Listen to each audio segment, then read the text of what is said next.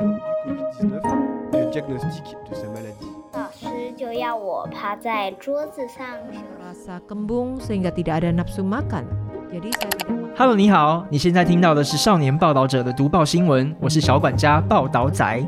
少年报道者是独立媒体报道者制作的儿少新闻平台，在这里有很多大朋友、小朋友会把世界上重要的事说给你听，除了中文，还有多种语言哦。请把耳朵打开，让报道仔为你服务，一起来收听好新闻。Farewell Cola, Shiba counselor of Anxi Junior High School. Hello, everyone. We're the Pokemon Hunters of the Reporter for Kids. We specialize in finding precious stories about animals on school campuses and bringing these stories to light. We will also hear from the students and teachers who spend a huge amount of time with them. Today, we will be taking you to Anxi Junior High School in New Taipei City.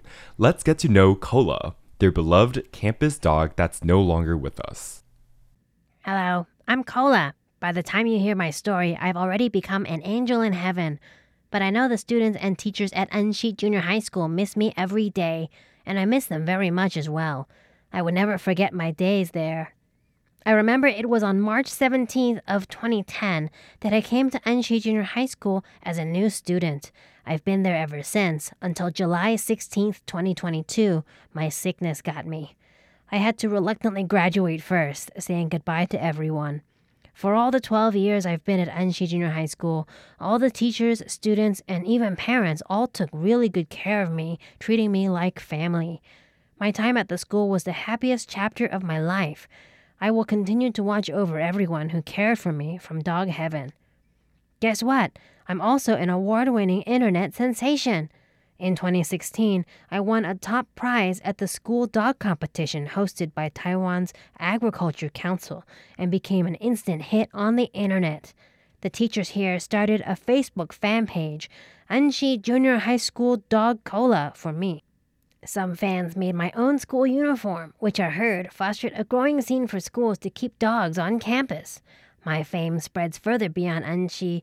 This is because I joined the teacher who takes good care of me, Miss Jiang Daru, for talks at many different schools, so I'm a famous teacher of life education. I also won many awards, like the school dog competition co hosted by Taiwan Animal Protection Monitor Network and World Dog Alliance. I won a top prize. Even after I passed away, the organizers still awarded me a special prize for that I'm a role model for the love of life. After all I said, I bet you're curious about how I went from being a stray dog to a well loved school dog. Let me tell you my story. I used to be a stray dog without a home. Every day I wandered the streets starving. One day I took my tired and hungry self to the gates of Anxi Junior High School. It was a cold night, so I decided to sneak into the campus to keep myself warm by the principal's dorm, wishing for a good night's sleep. And a miracle happened. Coaches and students of the badminton team just finished their practice, and they saw me shivering. They took me into the dorm, and they not only prepared me a hearty meal, but also gave me a shower. The shower washed away all the smell and dirt from my time wandering the streets. Later, the student affairs officer, who was formerly a PE teacher, Miss Jiang, took on the responsibility of finding my family. After countless frustrating searches, they couldn't find my owners. To be honest, I wasn't sad that they didn't find my former owners because, let me tell you a secret, I actually like the teachers and students here more. Later, they officially welcomed me to enroll in the school, becoming the school dog for Anxi Junior High School. In the morning, I accompany the students to school. In the evening, I go home with Miss Jiang. What a good life! For the past 12 years, I gained more weight as I gradually became an important member on campus. My weight skyrocketed from 9.8 kilograms to over 16. In order to help me gain weight, the students and teachers really tried everything they possibly could. Maybe it's because I'm a bit spoiled like a princess. When they give me a whole chicken drumstick, I don't know where to start my first bite. When they saw that I didn't make a move, they would shred the meat into tiny little pieces so I could munch on it directly. I'm so grateful for how much care and understanding they had for me. I had my own birthday because the students and teacher decided it would be on March 17th, the day that I arrived at the school. They even gave me a student ID as a birthday gift in 2014.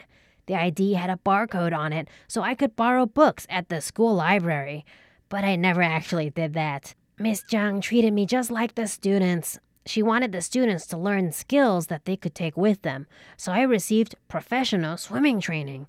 There's a lot of water around Sanxia, so Miss Zhang took me on the weekends for special swimming training.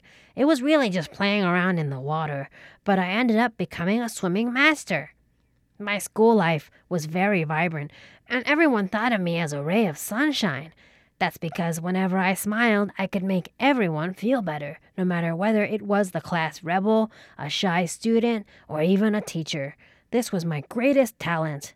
I also need to mention that Miss Zhang established the Animal Welfare Club five years after I arrived at Anxi Junior High School. Due to my charm, this became a very popular club that filled up in seconds. I was very happy that the students all liked interacting with me, and also that students and teachers could talk about these topics, and it brought us all closer together. Of course, Miss Zhang also advocated for principles like adopt, don't shop, by teaching the students to take care of me and get along with me. My existence helped students learn how to love animals in a real life situation.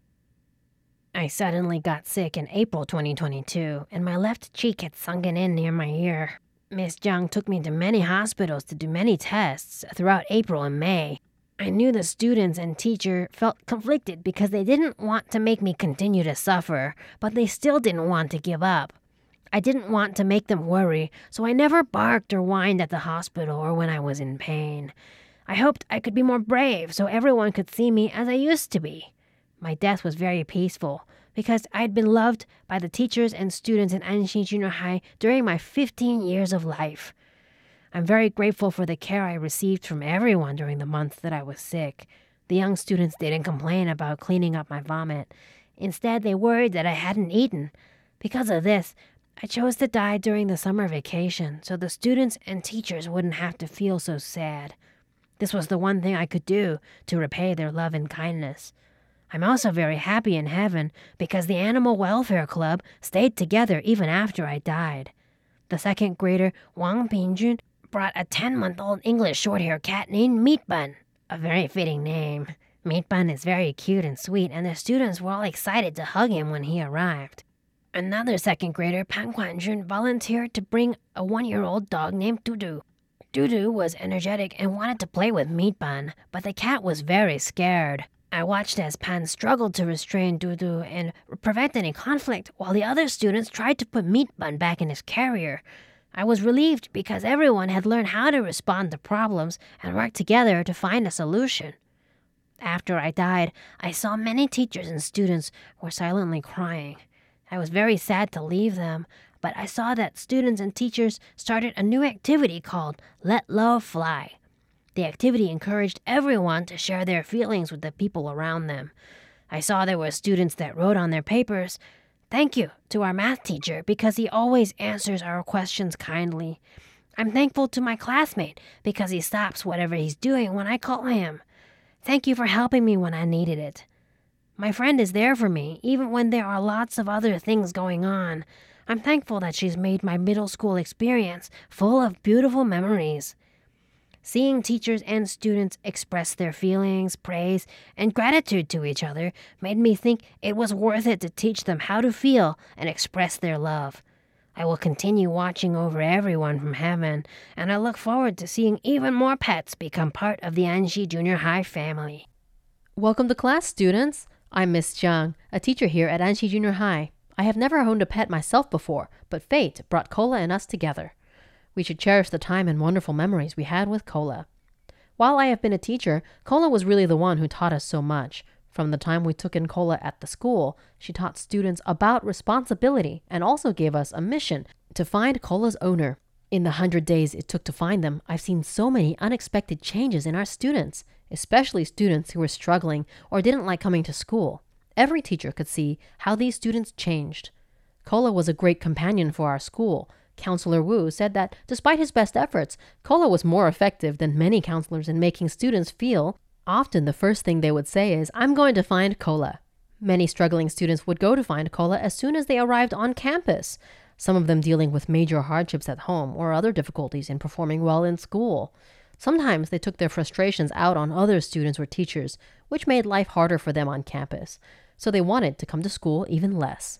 But Counselor Wu said that he noticed that when these struggling students held or took care of Cola, he saw a big change in their attitude.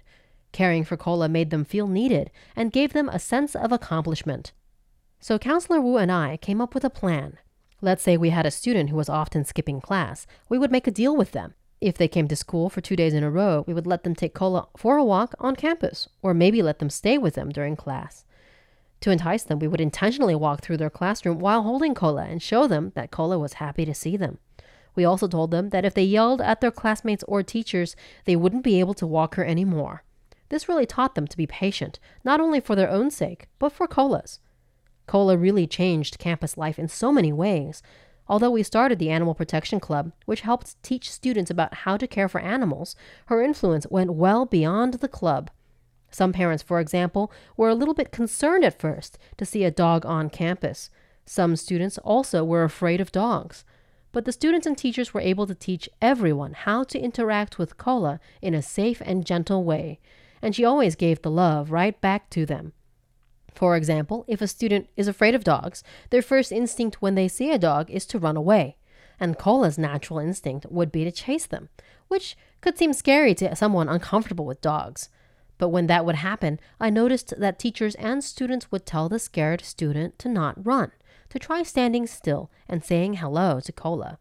When she would walk up and just want to be pet, these students learned that as long as you know how to deal with dogs, they can be friendly.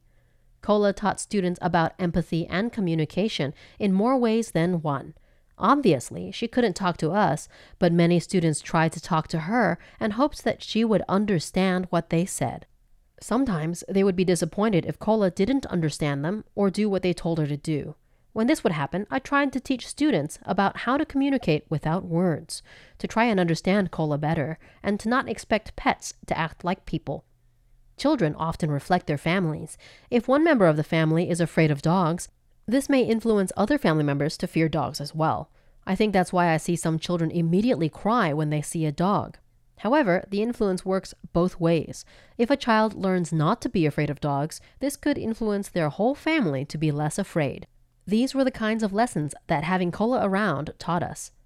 After we lost Cola, I told students to talk to their teachers or other people if they felt sad and to be open about their feelings. Some have said maybe the school should get another campus dog. But the consensus seems to be that even if we were to adopt another dog, there is no replacing Cola. We have to process our grief in our own time. Perhaps sometime down the road, if fate allows, everyone should accept having a new dog on campus. These days, if students have pets in their home, I encourage them to bring them to the Animal Protection Club and let the other students play with them. I say that if they're willing to take their pets out, that shows they are paying a lot of attention to them, and the other students very much look forward to meeting them too. Students can also learn how to care for their pets when they encounter an unfamiliar environment or unfamiliar people. This all helps to make them better pet owners. The way I see it, having real interactions with animals teaches more than just watching videos ever can. To touch them with your own hands, to learn to care for them and feel needed, to cultivate the patience, sympathy, and tenderness it takes to be a good pet owner. These are things you can't learn from a screen. And you know when you feel the smile on your own face that this is a real feeling. Cola made people happy and full of good energy, but sometimes things change, and Cola is not here anymore. We know this makes some people sad, and that's okay. But we want to remember her in a happy way and keep her kindness alive. Cola was like a friend to everyone, always seeing the good in people, and we want to remember the happy times and be kind like she was. Everyone has their likes and dislikes, but Cola never rejected anyone. I think this is something we can learn from her. So, fellow teacher Mr. Wu Junrui and I started the Let Love Fly, Let's Learn to Be Good People activity. We want to see the good in others, just like Cola saw the good in us. We've prepared pieces of paper and are asking students to write down who has been kind to them and who they are most grateful for. It's important to let those people know how much we appreciate them, so we would like those who have been named to sign the paper. This way, classmates can understand their value in others' eyes. Finally, we are asking everyone to put the papers in the mailbox with Cola's picture on it. In addition, we have arranged for two counseling teachers, Liang Rongxin and Guo Xinhui, as well as students, to use lunchtime to read out the notes written by students through the school broadcast. This allows everyone to feel the love from Cola, as well as the gratitude and love that we may feel too shy to express normally. Why did you like to play with Cola? I'm grade 8 student Huang Ruoyu. I think she was very cute and soothing. Whether I was happy or not, I always wanted to come see her. I also thought she looked so cute and innocent when she was sleeping. Hi, I'm grade 8 student Zhang Jiawei. I loved seeing her rolling on the grass. I could feel her happiness and I loved playing with her. She also made me feel lighter when I was feeling stressed about homework. I am grade 8 student Wang Pingchun. Cola had a sweet smile. Whenever I felt sad or didn't do great on exams, I would pet her. Sometimes when she didn't want to be walked, I waited patiently for her. No one was immune to her smile. How did you help take care of Cola? I used to help groom Cola while she was sleeping, and when I saw her walking around the campus, I would go and play with her and feed her. My favourite thing was to take Cola for a walk on the campus while holding her leash. During lunch break, I would come to see Cola and feed her. She loved the jerky and snacks. How did you assist in taking care of Cola when he was sick?